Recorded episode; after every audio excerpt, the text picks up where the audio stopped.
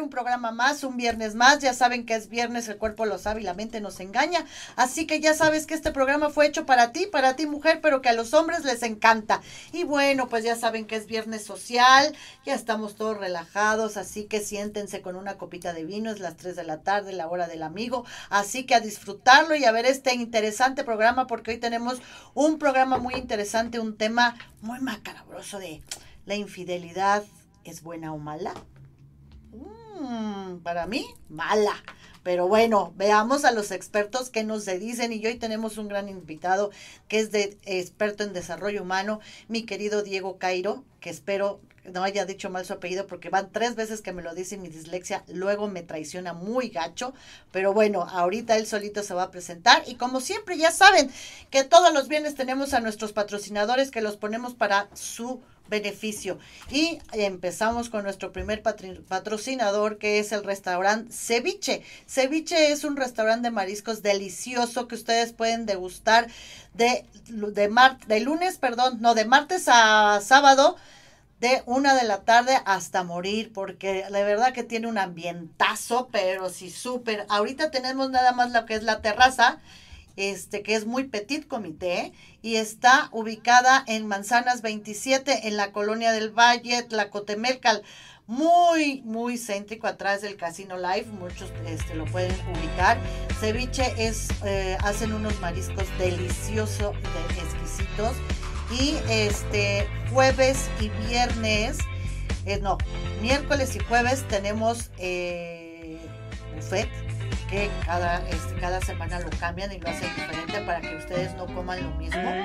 Y este todo lo, hacemos, lo hacen pensando en, en todos sus comensales para que disfruten este, diferentes platillos, aparte que tienen su carta este, a, a, disposición de ustedes si no quieren el buffet. Y la verdad que también tienen una coctelería deliciosa. Yo me he tomado unos coctelitos, pero bien ricos. Y la verdad que tienen un servicio espectacular porque yo me siento súper apapachada ahí cada vez que voy. Así que se los recomiendo muchísimo. ¿Y qué creen? Que hoy es viernes y es viernes de karaoke. Así que vayan, eh, se la van a pasar increíble. Bueno, yo he dado unos aullidos que bueno, porque yo no canto, yo aullo. Entonces, la padrísima. Y si hablan de parte de eh, Amándote Mujer o hacen la reservación por parte mía, pues ¿qué creen? Que les voy a regalar un este bebida, de una, o sea que una ronda gratis de lo que estén tomando junto con tus comensales o tus acompañantes. Así que si no tienes a dónde ir hoy, pues ya tienes ya a ceviche. Así que vámonos porque es viernes. Y seguimos con nuestro siguiente patrocinador, que es Jackie Colombia Spa. Jackie Colombia Spa, valga la redundancia, es un spa para consentirte, para relajarte. Te hace masajes desde la relajación de tu cuerpo, te hace masajes linfáticos para tener una excelente circulación y te hace este masajes para este adelgazar. O sea, si quieres tener, este, dejar esos kilitos de más y empezar a tener un cuerpaxo, pues entonces ya sabes que el ideal es Jackie Columbia Spa. Además está súper céntrico, está en la colonia Roma, en la colonia de Tehuantepec número 86, tercer piso, despacho 303. Y ahí, si le dices que vas de parte de Amándote Mujer, te regala un masaje de lo que tú quieras y mandes. Así que allá, habla ya. Y hoy tenemos esta oferta para ti de a partir de este viernes hasta el próximo viernes, que está en 550 pesos, baratísimo. ¿Y qué crees? Que aparte que si hablas y apartas esta este, oferta, te van a regalar tu corte de cabello porque también ya tienen un spa de cabello. Así que, híjole, ¿qué más puedes tener para ti? Y aparte en un lugar céntrico te van a dejar guapa y pues bastante esbelta. Así que llama ya a Jackie Colombia Spa para que te pongas lo, este, linda y hermosa, porque recuerda que en Amándote Mujer te recordamos que el amor empieza por ti mismo y el amor es cuidarte y atenderte física y espiritualmente. Y seguimos con nuestro siguiente patrocinador, que es mi queridísima Marilú. Nuestra paella este mixta y vegetariana que está deliciosa, los, te las hace los fines de semana, tienes que hacer tus pedidos, eh, ahí viene el teléfono de mi querida Marilú, la verdad es que hace unas paellas deliciosas y exquisitas con unos este productos de orgánicos. Y este la verdad que está delicioso porque aparte te cuida, tiene la vegetariana o tiene la mixta. Tú ahí vas a elegir y ella te va a decir todos que, vienen también en pantalla, que vienen todos los condimentos que ella usa que son de primera calidad. Y aparte, este, si vives en la zona norte de Toreo para allá, pues es el servicio a domicilio. Y si no, se pone, se ven en un punto medio para que te pueda entregar tu paella. Así que mmm, es fin de semana y a saborear la paella deliciosa. Y tenemos a nuestro último patrocinador que es Bernie Clau.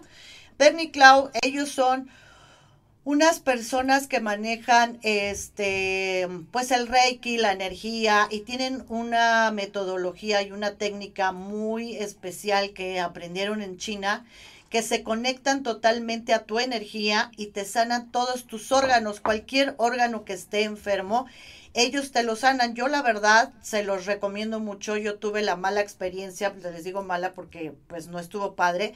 Desgraciadamente cuando le dio el COVID a mi hijo, eh, fue a dar al hospital y entonces su oxigenación y sus pulmones estaban demasiado inflamados y la verdad pues yo me asusté muchísimo y me dijeron que tenía que tener, eh, que si no lo hospitalizaba porque no lo quise hospitalizar, eh, para, que, para que no quedara aislado, este, tenía que tener el oxígeno mínimo 15 días y no quitárselo para nada. Gracias a Dios eh, que yo conocía a Bernie y a Clau y que ellos empezaron a conectarse con sus pulmones y efectivamente me dijeron que desgraciadamente sus pulmones estaban este pues totalmente contaminados de COVID y por lo tanto pues estaban muy inflamados y gracias a ellos empezaron a conectar a su energía de los pulmones y se los empezaron a desinflamar. Gracias a Dios a mi hijo al séptimo día ya no necesitó el oxígeno. Entonces, de verdad que yo se los recomiendo muchísimo. Ellos elevan la energía. Los puedes buscar como Bernie y Clau en YouTube y ahí vienen muchísimos este, ejercicios que elevan tu energía, que pueden este, ayudarte a sanar el hígado, a, sanar los pulmones y muchísimas cosas. Y simplemente si tú haces un ejercicio diario, yo lo hago, con cinco minutos ellos hacen que, eh, bueno, estos ejercicios hacen que eleves tu energía vibracional, así que andes todo activo y todo positivo todo el día. Así que busca a Bernie Clau para que andes con todo, todo el día. Y pues bueno, ahora sí ya terminamos con nuestros queridos patrocinadores, los cuales agradecemos muchísimo que siempre estén aquí con nosotros apoyando a este programa y ayudándonos para que la gente pueda tener, sobre todo las mujeres, ya saben que tenemos fundaciones, tenemos instituciones, tenemos patronatos tenemos psicólogos, tenemos coach, tenemos abogados, tenemos contadores, tenemos fiscalistas, tenemos todo lo que tú necesites para ser asesorada y llevado de la mano. Porque recuerda que aquí en Amándote Mujer, nunca, pero nunca estás solo. Y pues bueno, ahora sí entramos de lleno y le damos la más y cordial bienvenida a mi querido invitado de honor, el, mi querido Diego Cairo, no, Cairo está bien patenado, soy Cario. Cairo, Cairo. Cario, Cario. Cario, Yo ven, que, ven cómo la dislexia sí afecta.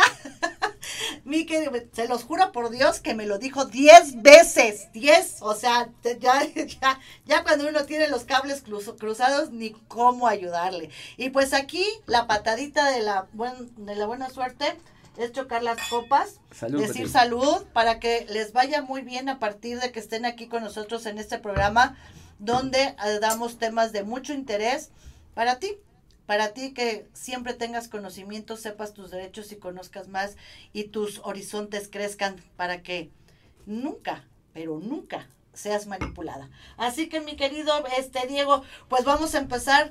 Mi querido Diego, eh, la, la, la situación ¿Tú cómo empezaste? Porque me, mm, pues yo te conozco como abogado. ¿Cómo fue tu inicio?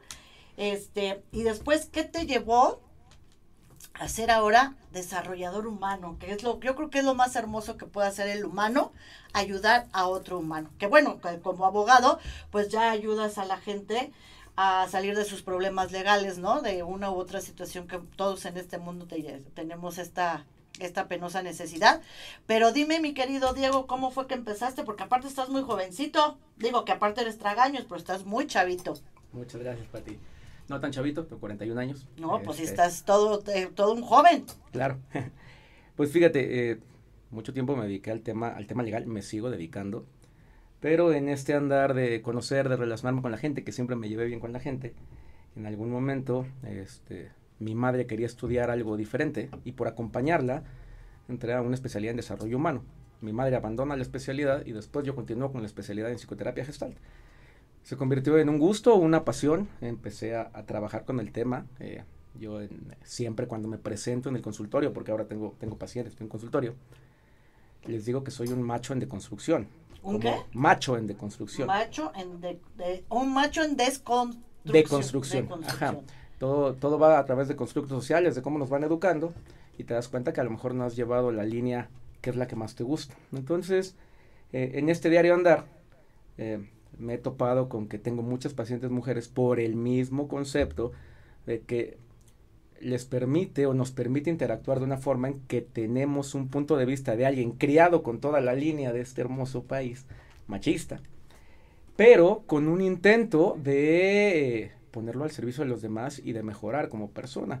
Entonces, en la interacción diaria, eh, me ha permitido aprender muchas cosas y estar en constante contacto con mis similares mujeres y eh, con otros hombres y del mismo modo con mi yo, con mi forma de ser. Entonces me enamoré de este tema y además cuando me preguntan, oye, es que qué diferencia, eh, qué diferente son, es la abogacía con la psicoterapia, pues mis pacientes no me dejarán mentir, yo me la paso diciéndoles, no dejes en estado de indefensión a tu hombre, porque a veces lo critican, lo juzgan, se enojan, pero él no sabe ni por qué. El estado de indefensión es un concepto legal en el que se finca una responsabilidad sin que te avisen por qué es. Entonces, no van, no, están tan peleados. exactamente, van de la mano. Entonces, primero, ahora sí que por profesión eres abogado penalista o... Me he dedicado al derecho corporativo, marcas y patentes, este, derecho administrativo es a lo que me he dedicado. Este, y después, afortunadamente, como derecho es una carrera humanista, la psicoterapia gestalt es humanista, pues bueno, la SEP me permite, me permite especializarme en el tema. Justo, tengo la carrera en, Derecho. Hice una, un diplomado de especialidad en Derecho Penal, con el cual me titulé. No ejerzo para nada el Derecho Penal.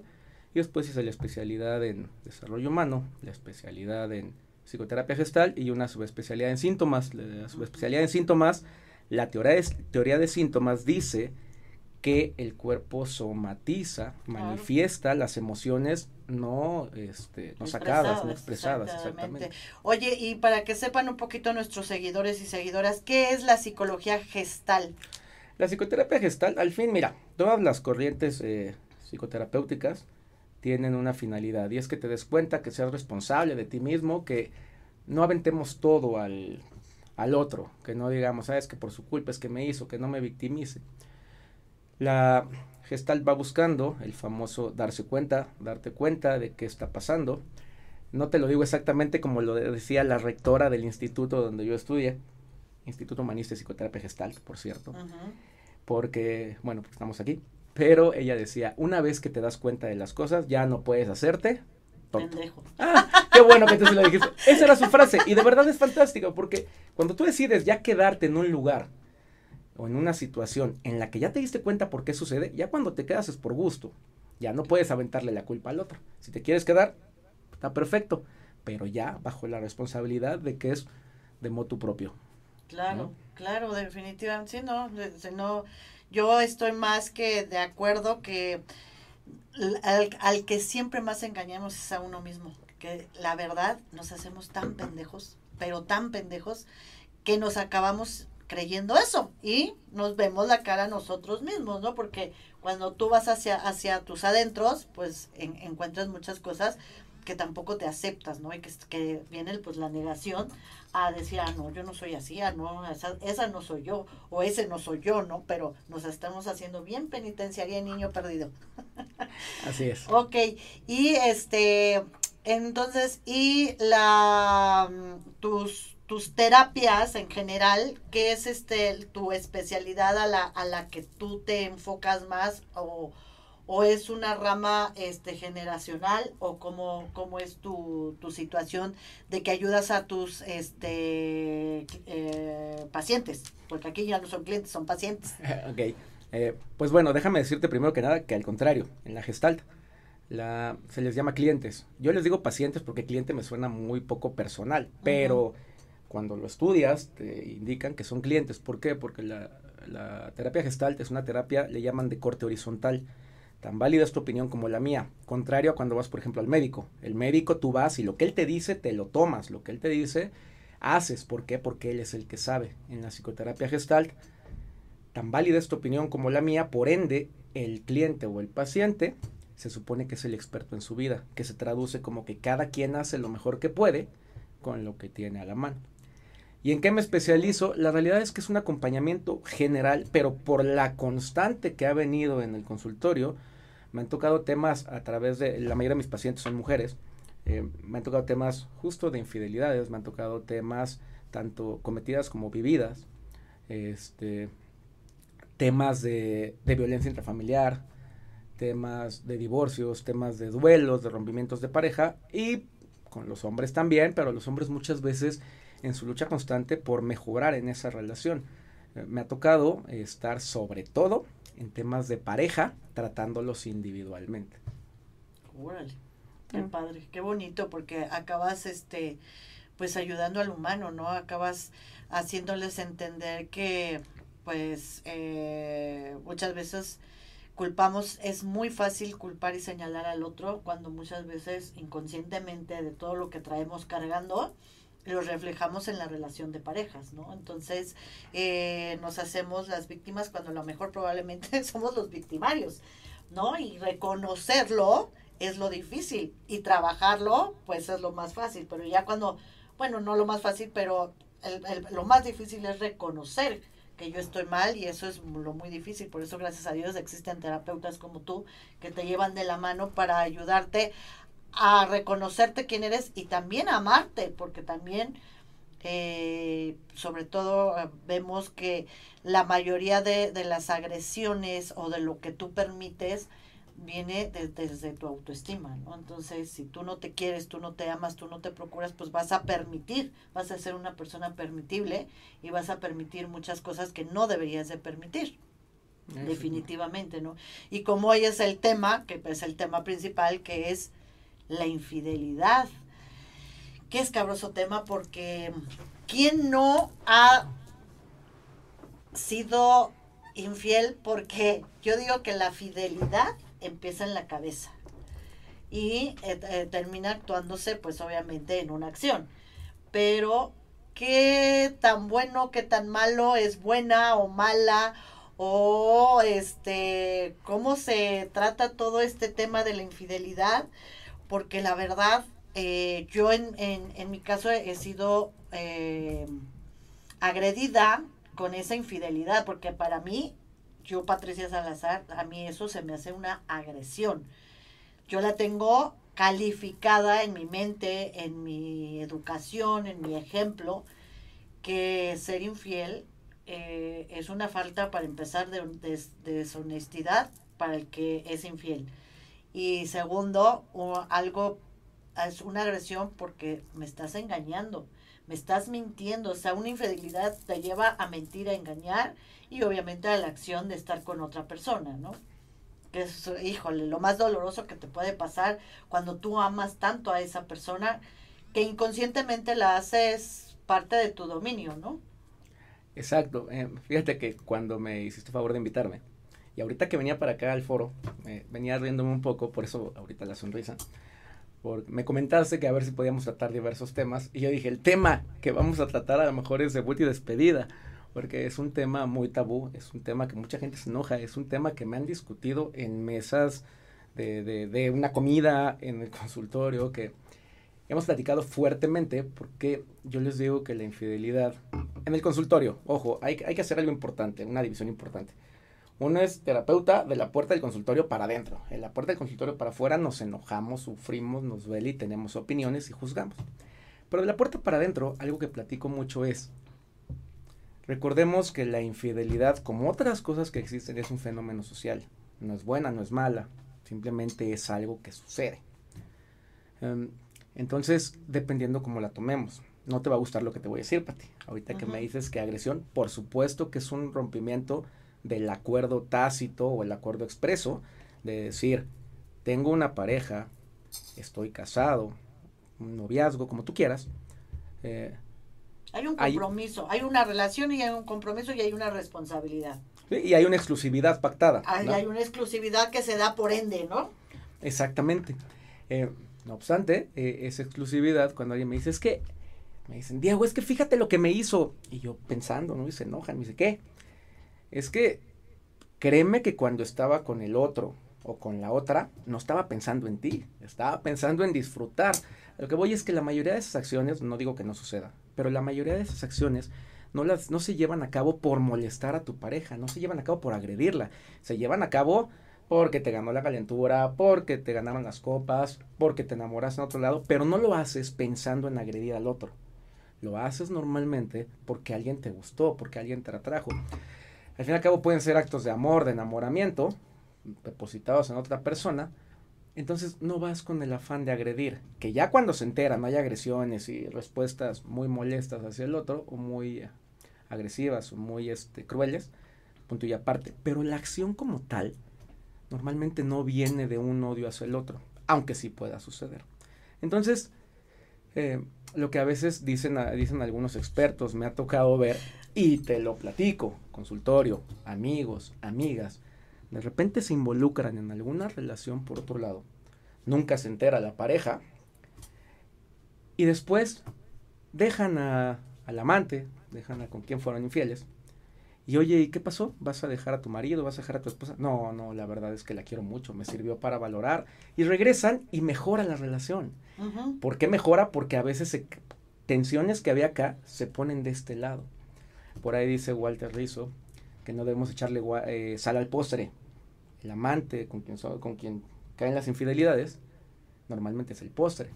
Cuando tú lo conviertes en una relación principal, pues ya le echaste sal porque ya no queda dulce. Los problemas que había acá, te los llevas acá. Cuando nada más es un escape, no digo que sea buena, pero he notado, lo podemos ver en textos, que a veces resulta benéfico para la relación principal. Sí, que hay, hay, de hecho hay un, de hecho un meme que una vez vi de que la amante salvaba el matrimonio, ¿no? Este, muchas veces que, que suele pasar, sobre todo las que son aventurillas de, de paso, ¿no? De que dos, tres meses y dicen, no, pues sabes que definitivamente me hizo valorar a mi, a mi mujer o al revés, ¿no? Que se da más en los hombres, pero ya también las mujeres eh, somos este, infieles a algunas situaciones. Entonces, eh, el amante puede llegar a... Y, y, te digo muy escabroso porque, eh, por ejemplo, a mí cuando me fueron infiel, esta persona, yo ahora lo veo y lo sigo tratando y veo, lo veo en otra relación y digo, no era personal, él es así. O sea, ¿Me entiendes? Eh, yo en, su momento dije, me, me agrede a mí, me, eh, eh, es contra mí. ¿Por qué me es infiel a mí si yo le doy esto, a esto, esto, esto, y yo le pongo, yo le quito, yo, yo soy lo máximo, ¿no? Y como tú dices, no era persona. Y ahora me doy cuenta que no era conmigo, porque él le es infiel a cuanta mujer tenga. O sea, no, no, el problema no es la mujer con la que esté, el problema no es la mujer, el problema es él. Sí, y déjame contarte, Pati, que como te comenté al principio, la mayoría de mis pacientes son mujeres. Entonces, el tema que yo te estoy platicando ahorita viene 70% de, de, de, trato en, de trato de consulta con mujeres. Eh, hay por ahí una, de hecho, hay es una conferencia, el doctor Eduardo Calixto, que de verdad es una eminencia en el tema, es un, es neurólogo, tiene una conferencia que se llama La fisioneurología del amor, algo por el estilo donde habla de cómo nos comportamos. Es cierto, biológicamente, según lo que, lo, lo, que este especialista dice, los hombres tenemos una tendencia más natural a caer en este tipo de situaciones. Sí, ponle que biológica, pero socialmente, mira, van que vuelan, que yo veo Las que... mujeres, claro, lo que pasa es que somos más inteligentes. Por ahí no somos tan obvias como los hombres. Las mujeres somos más inteligentes en ese aspecto, pero también somos infieles. O sea, también Yo me acuerdo que yo le puse el cuerno a este hombre, ni siquiera porque me lo hacía, sino porque ahora dije, ahora va la mía. Ahora, fíjate hasta dónde llega a manejarte y a manipularte una relación tóxica, porque es una, es un, o sea, me queda claro que es una relación. Dije, ahora, ahora va la mía, y ahora me voy a desquitar. ¿Y sabes qué me llevó a eso? A sentirme más vacía. Porque, pues ahí le valió tres cacahuates. En el momento sí, que poca, que no sé qué, bla, bla, bla. Y al rato así como que, ah, X. Oye, Pati, ¿te puedo preguntar algo? Cuando tú le fuiste infiel, ¿él se enteró? Pues yo hice que se enterara. Ah, ok. Bueno, por lo menos fue más congruente. Sí, claro, ese era mi cometido, que se enterara. Y, y aparte le di en donde más le dolió, ¿no? Entonces, ¿qué? Pero qué enfermedad la mía de, que, de decir, en lugar de haberle dicho, ¿sabes qué? Tú tu vida y yo la mía y adiós goodbye y nunca me vuelvas a ver ni yo tampoco. Ah, no era desquitarme y luego, para que se enterara, obviamente, pues ese era el cometido, ¿no? Y, pero ahora ya a través del tiempo y de, lo, de los años, digo que estúpida. ¿Cómo caí en su juego? Porque era, al final de cuentas, un juego tóxico. Y al final de cuentas, como yo no soy así, entonces la que se acabó sintiendo del carajo fui yo. Y luego yo me sentía culpable y yo no me, yo no me empecé a sentir merecedora de muchas cosas porque ya me estaba autocastigando inconscientemente, ¿no? O sea, ya vienen muchas consecuencias a una situación, a una mala acción. Mm. Errónea, no mala, errónea. Justo a eso iba. Sí, decía, decía Gandhi, eh, ojo por ojo y el mundo se quedará tuerto. Había veces que, hay veces que no, no nos hace sentido lo que el otro nos hizo, a veces reaccionar igual no nos lleva a nada, como dices, me puede generar vacío. A lo mejor me da más tranquilidad dejarla, dejarlo. A lo mejor me da más tranquilidad platicarlo con él. Y hay quien pregunta, oye, ¿la perdono? ¿Lo perdono? Pues depende de qué quieras. Me ha tocado encontrarme con gente, es que me fui infiel hace un año. Lo dejo, la dejo. Fue hace un año, ahorita ¿cómo estás? Estoy bien, pero es que me van a tildar de que soy un bruto. En las relaciones más reglas en las relaciones hay acuerdos. Hace rato decías que la infidelidad puede, puede empezar desde, desde el pensar. Si lo vemos así, todos somos infieles. O sea, no sé tú. Eh, en mi caso yo adoro a mi, yo adoro, a mi mujer, pero salgo a la calle y veo infinidad de mujeres que digo, qué guapa, ¿no? Claro, como uno como mujer ve infinidad de hombres, dices, wow, qué guapo, pero no por eso le estoy siendo infiel. Aunque todo empieza por la cabeza. Pues pero sí, no. Sería renunciar a lo que somos, ¿no? Ajá. Eh, eh, por ahí decía un, filósofo del siglo, inicio del siglo XX, Ortega y Gasset, decía que el ser humano no tiene naturaleza, tiene historia, porque hay una constante pelea entre, conflicto, debate más bien, entre si la naturaleza del hombre es ser polígamo o, o monógamo. Y Ortega y Gasset decía que realmente depende de dónde te encuentres, depende de tu historia, si tiendes a ser monógamo, si tiendes a ser polígamo, porque hay lugares donde está bien vista la poligamia, está perfecto. Entonces, eh, comportarnos de una forma o de otra depende de, de quiénes seamos y renunciar a nuestra, a nuestra propia naturaleza, a lo mejor tampoco es sano. Respetar los acuerdos, sí, ya no quiero estar contigo, ya no me gusta, pues a lo mejor me voy. Pero juzgar, eh, me topo muchas veces con comentarios de que un, aparte es cruel, porque me topo con comentarios de, una mujer que se comporta como que es amante, no se valora, no se quiere, etcétera, etcétera, etcétera. Pero cuando es un hombre, no hay, no se juzga con esa crueldad. No. ¿Sabes? Es, es, en más, en algunos casos es hasta aplaudido. Claro. Insisto, no digo que esté bien o que esté mal, simplemente la diferencia es muy palpable. Sí, claro, definitivamente. Y hasta dónde es lo correcto o lo no correcto, por ejemplo, yo conozco muchísimas mujeres que saben que el, marido les pone el cuerno, pero por comodidad económica, no me importa mientras, y dicho por ellas, ay, que se divierta con la capillita, porque la catedral soy yo.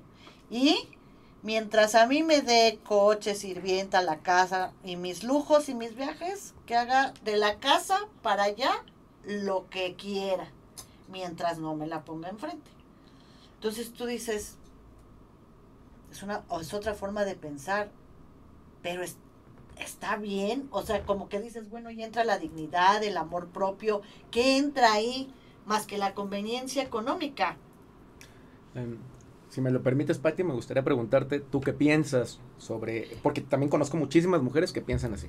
Ajá, yo no... A mí no me gusta ese pensar, ¿me entiendes? Porque yo, mi personalidad es controladora. Este... Entonces, como... Y aparte lo mío es mío, aunque no sea mío, ¿me entiendes? Pero inconscientemente es mío y aparte pues es mi amor, es mi, es mi todo. Entonces, ¿cómo? ¿Cómo lo voy a compartir con otra persona mientras a mí me dé una estabilidad económica? Como que me pica mi ego, o sea, me queda claro y lo tengo consciente que lo que es mi amor y mi amor propio y mi amor hacia él, que no lo voy a compartir. O sea, ¿cómo voy a compartir al hombre que amo? No, o sea, no está en mi ADN, no está en mi psicología no está en mi educación, no está en mis valores. Entonces, como que para mí, si es un choque muy fuerte, yo digo, no, a mí no me importa que no me dé, pero que me sea fiel, ¿no? Entonces, ahí, pero, pero es mi educación, son mis valores. Y es algo que no va conmigo, pero para otras mujeres me han dicho, pues qué pendeja eres. Y yo, Ay, pues sí, mientras te dé y te tenga bien, a ti que te importa lo que haga de, de la casa para afuera. De todos modos lo hacen. Y yo, ay no, ay, no, el mío no. el autoengaño. pues, mira, quiero primero comentarte que yo te acompaño en la forma de pensar, ¿eh? desde mi historia, desde mi educación, por supuesto que eh, tolerar eso pues no está bien, ¿no? No, no. Pero, ojo, es desde mi historia. No es que el otro esté mal, no es que el otro esté bien. Simplemente es eso, es otro. Ni tú estás mal por no tolerarlo, ni ellas están mal por tolerarlo. ¿Cuándo, cuando se cae en una, en una actitud disfuncional? Cuando lo toleras y te daña. Pero hay mujeres, como tú lo dices, que, ay no, que él haga lo que quiera. Yo me voy de viaje, este, sé que ahora que me vaya de viaje él no va a estar. Pero andan paseando por diferentes partes, las tienen muy consentidas, las tienen y son felices. O al menos eso es lo que manifiestan. ¿Cómo podríamos juzgar a alguien por ser feliz de la forma en la que tú quieras, siempre y cuando no afectes a otro? Entonces, em, aunque me cueste entenderlo, insisto, por mi historia, es muy respetable. No podríamos decir que están mal, porque en este andar de vida, lo funcional para unos no tiene que ser funcional para todos. Claro, sí, claro, para lo que lo que funciona para mí, para ti no, o para ti sí y para mí no. Todo eh, todo depende, me queda claro de, de, una educación y unos valores y unos principios, pero no porque no los tenga. Yo antes, y ya he trabajado con ello, ¿eh? Eh, soy, porque vengo de una educación prejuiciosa, entonces mi, mi mamita preciosa pues era prejuiciosa porque así la educaron. Entonces, por lo tanto, yo soy una persona muy prejuiciosa. Entonces, eh, mis prejuicios me dicen que eso está mal, pero ¿quién me dice que la que está mal soy yo? O sea, ¿quién no me dice que la que está mal soy yo? Porque eso me dicen mis prejuicios. Entonces, eh, mis prejuicios me dicen, no, ¿cómo vas a permitir que un hombre que tú amas, adoras, hidrolatas y que le das toda tu vida y toda tu atención y todo eso, te va a ser infiel? O sea, no, no cabe en mi cabeza, ¿me entiendes? Pero en la cabeza de otras mujeres, ah, chica, ¿por qué no? Yo mira, ojos que no ven, corazón que no siente. Y yo digo, ¿cómo pueden? ¿Cómo pueden? Yo, yo me voy como leona. Ahora, ahora, otra, me he controlado, mira, pero yo, eh, con, por ejemplo, que esta relación fue la más tóxica y la más enfermiza, porque a él le es un hombre tan inseguro que le gusta este llamar la atención. Es un modo viviendo de, mm, decir yo soy mujeriego y tengo muchas mujeres y todas las mujeres me buscan. Y yo de verdad, o sea, me enfermó yo me le iba encima a las muchachas, apenas le hicieran así, no, ya tiene algo que ver con él, y no, ¿cómo crees? O sea, no, no, no hay cómo. Entonces, pues, ¿quién estaba mal? Pues, pero ah, volvemos, ¿quién, es? No, no. Yo digo que sí estaba yo mal, estaba yo bastante enfermita porque era una relación muy tóxica y ahora tú puedes tener otra, o sea, de otras relaciones con otras personas y me dicen, Pati celosa, Pati celosa no tiene un pelo. Pues sí, porque ya lo trabajé o porque tú no me provocabas esos celos, ¿no? Porque no eras esa esa persona tóxica que estaba viendo todo el momento cómo llamar mi atención, poniéndome el cuerno y haciéndome creer que esas personas que se acercaban a ti tenían algo que ver contigo. Mm, exactamente, además tocas un tema importante, los celos juegan un papel muy fuerte. Nos la pasamos peleando por decir que no somos celosos, que no tenemos celos, hasta tratamos por quedar bien en el espacio social de manifestar que no, yo no, yo no soy celoso. Yo en broma les digo que solamente dos personas dicen que no son celosos, los sociópatas y los mentirosos. El sociópata dice la verdad porque no siente, pero los demás mentimos. No hay forma de no ser celoso. Nacemos siendo celosos. Nos da coraje, nos molesta que abracen a nuestra mamá. Es el primer ataque de celos que tenemos.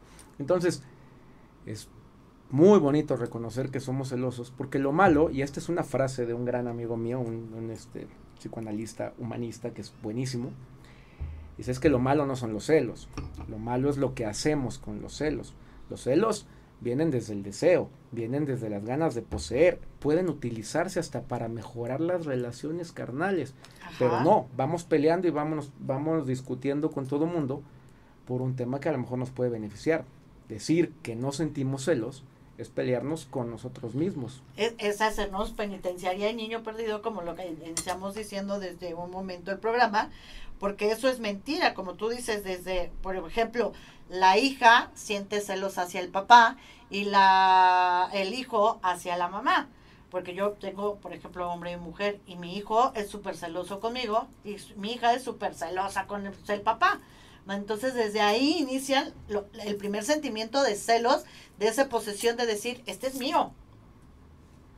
Sí, y, y, ahí no lo vemos tan mal. Ay, mira, hasta decimos, ¿no? Los celotes están caros de los niños. Y ahí lo vemos bien, lo vemos tolerable, lo vemos divertido. Pero en pareja eh, nos parece que es malo, que están, que, que son molestos. Cuando la verdad, insisto, sería negar nuestra, nuestro ser, nuestra esencia. A mí me decía en algún momento, eh, mi chica, ay, qué bueno que tú no seas celoso. Ah, no, ponme a prueba. Claro que soy celoso, por supuesto. El tema es que los manifiesto de una forma diferente, no peleo por ellos. Pero dejé de pelearme con ese tema hace mucho tiempo. ¿no? Eso no implica que tengamos que tolerar cosas que no nos parecen. La parte disfuncional, al menos lo que he podido yo observar, es que este que toleremos o aceptamos cosas en contra de nuestra propia voluntad. Ahí sí nos puede afectar porque ahí sí nos estamos dañando. Si aceptamos cosas que no van con nuestra forma de pensar, que nos lastiman, entonces estamos poniendo en juego nuestra dignidad. Y poner en juego nuestra dignidad es pisotearnos a nosotros mismos, es generar una deuda con nosotros mismos. Cuando generamos una deuda con nosotros mismos, en automático estamos permitiendo que alguien nos falte el respeto y por ende faltándonos al respeto nosotros mismos. Pero no está mal, no está mal si mi pareja tiene tres hombres, pero yo soy feliz. bien, si de verdad no me causa conflicto, está bien. Dudo que alguien pueda hacerlo, francamente, pero... Pues ahora yo no sé, este, ¿cómo se llama? El dichoso poli, poliamor, que yo me quedo de a seis, que digo, ¿cómo? O sea, están consecuentando una relación de tres. Y eso de lo que se deja ver, ¿no? Porque pues poliamor a mí se me hace que todos, este, con todos al mismo, o sea, que tú puedes andar con tres, yo con dos, pero tú y yo seguimos y luego te salimos con, o sea, cuando me lo explicaron dije, ay carajo, ¿qué es esto?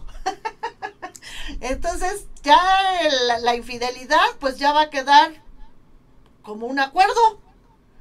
O sea, yo estoy de acuerdo que me seas infiel el tema es lo que platicábamos hace rato. Entonces ya no están siendo infieles, porque la infidelidad es subjetiva. ¿Hasta dónde? ¿Cuándo soy infiel? Cuando rompo el acuerdo en el que yo quedé con mi pareja. Si para mí eh, hay un juego que está de moda últimamente que es conquistar otros hombres u otras mujeres en algún lugar de diversión. Eh, si yo tengo permitido con mi pareja besar a otra, entonces no estoy siendo infiel, porque no estoy rompiendo el acuerdo que hay entre nosotros. En la parte de, la poligamia o las relaciones poliamorosas, pues no hay una infidelidad. ¿Dónde? Porque se podría ser infiel. ¿Cómo serías infiel? Ok, tengo una relación, una mujer con tres hombres o un hombre con tres mujeres, y de repente el va y se involucra con una cuarta. La infidelidad no está entre las tres, la infidelidad está con la cuarta. Y ya depende de ella si la toleran, a lo mejor en un tema un poco eh, retorcido, retorcido no lo digo de forma ofensiva, eh, simplemente me hace, este, me hace cortocircuito en la mente. A lo mejor esa cuarta, pues, oye, para que no seas infiel, pues mejor la invitamos, ¿no? Y entonces ya hacen una relación más grande. Yo no podría con ello, pero la realidad es que sucede. Sí, ¿no? Y que está sucediendo entre la juventud, que esa es la realidad, está, o sea, ya el poliamor está resulta, está, está viviendo en la juventud, que qué miedo, qué miedo para nosotros que tenemos otros valores, otros principios y como volvemos a lo mismo, tenemos otros acuerdos psicológicos, emocionales y sociales. ¿No? Mm, no sé si yo malentendí el libro, pero hay un libro de Tomás Moro, Utopía. Eh, si alguno de tus seguidores me corrige, estaría buenísimo, pero lo que yo entendí es que todos, toda la sociedad, en el libro de Utopía, todos cuidaban a los menores, todos. Y todos andaban con todos, entonces era como, ah, sí, permito, eran permisivos, no había problema, y no nadie se peleaba con nadie. De ser así, eso sería, no sé, a lo mejor fantástico, ¿no? pues es que nadie se enojaría con nadie. Híjole, pero qué difícil, porque tendrías que pisar y cambiar totalmente tu chip. O sea, yo tendría que cambiar totalmente mi chip en pensamiento, emociones, principios o valores y socialmente hablando, ¿no? Porque socialmente, pues, yo ya tengo cierta edad, que me valdría gorro a lo mejor lo que pensara la gente.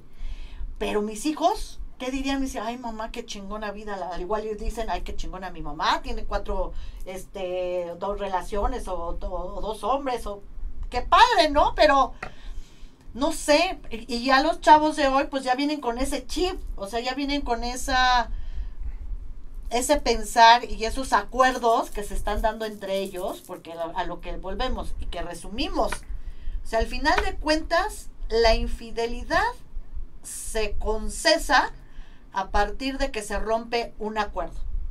Mientras haya acuerdos, no hay infidelidad. Exacto. al fin y al cabo, no estamos rompiendo un, no estamos rompiendo algo en lo que estamos de acuerdo nosotros dos. Eh, por ahí, mira, realmente en las relaciones, como en la moda, por ahí hay una frase que dice la moda de la moda lo que te acomoda en las relaciones, de las relaciones lo que te acomoda. Es como una dieta. No, hay quien ahora se avienta las famosas dietas keto, que se avienta la dieta de la luna. Y la mejor dieta, es más, dicho por algunos nutriólogos, no, lo digo yo, eh, dicen la mejor dieta es la que te acomoda, la que puedes hacer el resto de tu vida, la alimentación que puedas mantener. Igual en las relaciones, no hay una fórmula mágica. Por supuesto, mi fórmula es, mi fórmula es bien sencilla. Tengo a mi pareja, yo confío en ella. Oye, voy a salir voy con mis amigas, para mí va con sus amigas, ya lo que haga ella ya no es tema mío, pero vivimos una cultura donde si habrá ido con sus amigas, dónde estará, con quién, y es una cultura eh, pues muy de Latinoamérica y creo que muy en específico de, México, porque tengo algunos, eh, algunos pacientes que son de, Sudamérica y se sorprenden de repente de las actitudes de, que tenemos aquí, aquí los mexicanos. Entonces creo que todavía somos un poco más eh, cerrados en esos temas porque va a parecer este, redundancia, pero me parece que, nos pesa mucho la crianza machista que tenemos. ¿Y quién crees que cría la, crianza machista? Eh, pues, socialmente. Para mí la mamá. Las madres, las abuelas. Yo eh, oía a mi abuela que decía, hey niñas, para eso tuvo mi hijo cuatro viejas, que la atiendan bueno, a mí se me paraban los pelos así, la veía con unos ojos de odio y le decía, no digas estupideces, concha. Y yo me acuerdo que tenía nueve, ocho años. Yo decía, esta señora está mal, ¿cómo, cómo si no somos sus hijas, no somos sus sirvientas? Entonces, pero ahí te das cuenta que mi abuela fue el que la que los educó o por ejemplo los este primos que eran que tenían hermanos. A ver, niña, tú atiende a tu hermano. ¿Cómo que atiende a tu hermano? Pues si eres su hermana, no es su chacha. Y entonces yo, por ejemplo, ahora que, que eduqué un niño y una niña, tanto el niño como la niña tenían que, si a ti te nace hacerle algo a tu hermano, se lo haces. Si a ti, hermano, te mi hijo nos, nos servía muchas veces de, desayunar a las dos. Ay, mira mamita y mira hermana lo que te hice. Y no por eso dejaba de ser hombre, ni, era gay, ni, no tenía nada que ver con su sexualidad. Eran con sus valores, sus principios, su educación no machista. Porque así lo eduqué yo. Que dije, aquí todos somos iguales. Aquí no hay tú porque eres hombre y tú porque eres mujer. Pero ahí, me, ahí confirmé que la educación machista viene de la madre. Pues sí. ¿Qué te digo? Mira, en, en, de verdad me divierto mucho. Amo estar en el consultorio. Me gusta mucho. Y una de las frases que más utilizo de las herramientas, vamos, le digo, a ver, no te enojes. No te enojes. Los hombres somos idiotas. ¡Ja! Y siempre sueltan una carcajada. Es más, a mis pacientes hombres les digo, los hombres somos idiotas. Ellos no se ríen tanto, por supuesto, pero eh, ambos... ¿Qué me quiso decir? pero ambos les digo, sobre todo, sobre todo a las mujeres. Les digo, sí, somos idiotas. Te causa mucha gracia, qué bueno, pero dime qué pones tú para que seamos idiotas. ¿Cuántas veces no le has tolerado infidelidades? ¿Cuántas veces no le hiciste la tarea a ese amigo que no quería hacer la tarea, al niño que te gustaba? ¿Cuántas veces a tu hijo le has fomentado que se comporte únicamente de una forma? Entonces, sí, claro, somos idiotas. Es más, en la conferencia que te digo del doctor Eduardo Calixto, habla de que sí, el cerebro nos funciona más lentamente. Y sí es cierto, somos más lentos. Pero, este, independientemente de eso, eso no les quita la responsabilidad de cómo colaboran con nosotros, cómo nos solapan. Claro, Y viene desde la educación machista que nos dieron a nosotros y a ustedes. Y bueno, pasando al tema principal, por supuesto, por eso se nos disculpa más. Ay, así son los hombres. Ay, Así somos los hombres y las mujeres. claro, porque es una esencia de ser infiel, porque pues oye, tenemos ojos y vemos al hombre que está más guapo que no es que el que tenemos al lado y que tiene pompitas y que tiene una naricita así y dice, ay no, pues guapo, guapo sí está. Entonces, ahí está haciendo, estás sacando tu naturaleza porque estás además, este, pues reconociendo una belleza, porque esa es la realidad, estás reconociendo una belleza ya que empieces a hacer expresiones delante de tu pareja, pues ahí sí ya se me hace una falta de respeto. Ahí ya pasas de una admiración a una falta de respeto, ¿no? Porque a mí no me parece que pase una muchacha y mi pareja diga, ay, qué buena vieja, ¿no? A que ay, mira qué bonita muchacha. Hay un abismo de expresión totalmente diferente de que estás diciendo lo mismo, pero con diferente acción, actitud y falta de respeto, porque la verdad es que qué bonita está esa muchacha, a qué buena está esa vieja. Exacto. pero a mí no me parece, aunque esté diciendo lo mismo. Totalmente, nada más que regreso a lo mismo, para caer en esas situaciones depende del acuerdo que tengas.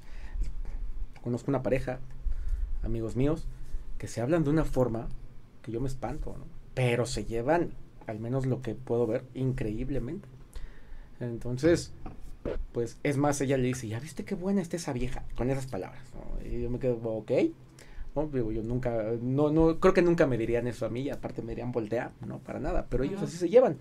Entonces, la falta de respeto lo que para ellos puede ser una falta de respeto, perdón, lo que para nosotros puede ser una falta de respeto, pues para, ellos, no. Y yo estoy contigo, ¿eh? o sea, ni yo lo hago, ni esperaría que mi mujer lo haga frente a mí, ¿no? Claro. exactamente, porque para mí hay una línea, ¿no? Lo que ella haga o lo que nosotros hagamos fuera de, pues, problema de nosotros, claro, estando en el entendido de que cuando el otro sepa, nos exponemos. Claro, hay una ruptura, o sea, yo te tolero esto, esto y esto, pero esto no este te tolero aquello, pero esto tampoco. Entonces, yo creo que eso, eso es la base de la comunicación en cualquier relación. La, valga la redundancia, la comunicación. Y qué aceptas y qué no aceptas. ¿Qué quiero y qué no quiero? me afecta que voltees a ver una chava y te dé tortícolis, ¿no? A mí sí me afecta. Cuando vayas conmigo, cuando vayas solo, te puedes dar tres vueltas como el exorcista si quieres, pero mientras vayas conmigo, que no te dé tortícolis, por favor. Porque a mí se me hace una falta de respeto. Y no es inseguridad, es falta de respeto porque así me educaron, porque son mis valores, porque son mis principios, porque yo no lo hago. ¿No? Es más, de cuando yo veo a un chavo ni siquiera me expreso así de que, que, chavo tan bueno. Digo, ay, qué muchacho tan guapo. O qué señor tan guapo, o qué señor tan elegante. Entonces, a mi educación así me llevo y así, este, eh, pido que mi pareja también se lleve de esa manera, se comporte o se conlleve de esa manera. Entonces volvemos al principio. Todo, al final de cuentas, es un acuerdo entre dos. O bueno, ahora ya de entre tres y más. Exactamente. Y a lo mejor para responder la pregunta con la que inicia el programa, si la infidelidad es buena o mala, ¿Puede beneficiar? Sí. En general me parece que no es lo ideal. Lo que siempre digo es, si ya estás ahí, disfrútalo. Y la infidelidad no, la infidelidad como tal no es el verdadero emblema de que hay falta de amor. La verdadera falta de amor se encuentra en permitir que tu pareja se entere de lo que estás haciendo. Si lo vas a hacer, por lo menos hazlo bien. Eh, cuando alguien me pregunta, ¿y qué me recomendarías? No lo hagas. La verdad es que es muy conflictivo vivir en intranquilidad, estar cuidando el teléfono, estar cuidando las llamadas. Es un costo muy alto el que hay que pagar. No, te enfermas. De verdad, mujeres, no lo hagan. Te enfermas, te acaban. Si ven que ese hombre tiene problemas de inseguridad, porque la inseguridad es un reflejo de la infidelidad, y la, perdón, la infidelidad es un reflejo de la inseguridad entonces, si tú estás viendo que esa persona es infiel por naturaleza, pues mejor, y tú no estás de acuerdo con eso, entonces pues mejor tú tu vida, yo la mía, porque créanme, créanme, que nunca cambian. El que es infiel, muere infiel. El que es fiel, muere fiel. Nunca cambien porque son cosas que ya están muy arraigadas. Digo, yo lo he visto con muchísimos amigos hombres, porque yo tengo amigos más hombres que mujeres. Y este tengo la, la dicha y la ventaja de que me cuentan muchas cosas y yo me quedo así de, ¿por qué se hacen pendejos? ¿No? Solitos. Pero bueno, es parte de lo que les gusta. Pero mujeres también se enferman de celos. Y yo se los digo porque yo pasé por esa enfermedad, porque es una enfermedad. O sea, tener celos normales, sabemos que desde que nacemos son normales. Pero ya los celos, pasar a los celos enfermizos de con quién está hablando y por qué está hablando. Me dijo que media hora y ya van 35 minutos. ¿Con qué vieja está? O casi, casi vas a revisar el baño a ver si no hay una vieja en el excusado. Entonces dices, no, te vuelves enferma, te vuelves de verdad, es algo desgastante que te deja más vacía, te deja más hueca, te, te vuelve más insegura, te trae muchas consecuencias emocionales. De verdad, no lo permitan, o sea, sánense de esas relaciones tóxicas por el amor de Dios y volvemos a desde un principio, ¿es buena o mala la infidelidad? lo creo que lo podemos, lo podemos resumir en, tiene sus famosos, dirían los abuelos, asegúnes. Puede resultar buena para la relación, normalmente mientras no se entere el otro. Y por supuesto, una vez que se entera, una vez que llega a la relación, es muy común que resulte en el rompimiento de la relación principal. Y a lo mejor suena cínico, pero como consejo, si va a haber una relación de infidelidad, una relación de amante afuera, debería mantenerse como una relación secundaria. ¿no? perder de vista que es una relación de escape, en vez de estar, en vez de una relación primordial. Un gran problema es cuando es que ya me enamoré, lo amo, la amo más que a mi pareja. No, se te olvida que así te enamoraste de este pero ahorita como es la novedad, te está gustando este, me la estoy pasando padre.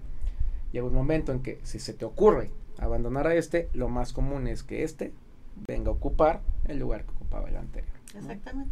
Y te va a acabar haciendo infiel, porque lo he vivido muchas veces. Y todavía se enojan porque les son infieles cuando fueron las amantes 10 años, se casan con el marido y les son infieles y se indignan. No, si saben a lo que van, no nos hagamos como volvemos a la penitenciaría y niño perdido. El infiel es infiel y nunca va a cambiar.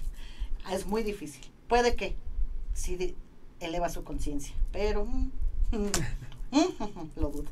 Mi querido Diego, dime en dónde te pueden localizar, cuáles son tus redes sociales, por favor, y si nos las ponemos en pantalla, este, nada más que las digas, porfa.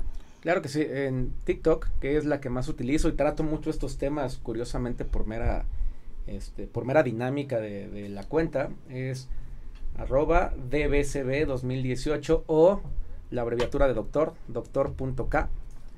Uh, así aparezco y ahí me encuentro. Este, mi niño, te la mandé, te mandé sus redes sociales, este, por WhatsApp eh, de la, la, página de Amándote Mujer para que por favor las pongas en pantalla y ahí lo puedan, este, más arriba, más arriba, este, lo puedan localizar porque la verdad, híjole, se me hace súper interesante su, este, pues todo lo que hace como desarrollo, eh, desarrollo humano. Entonces, es más arriba, mi niño.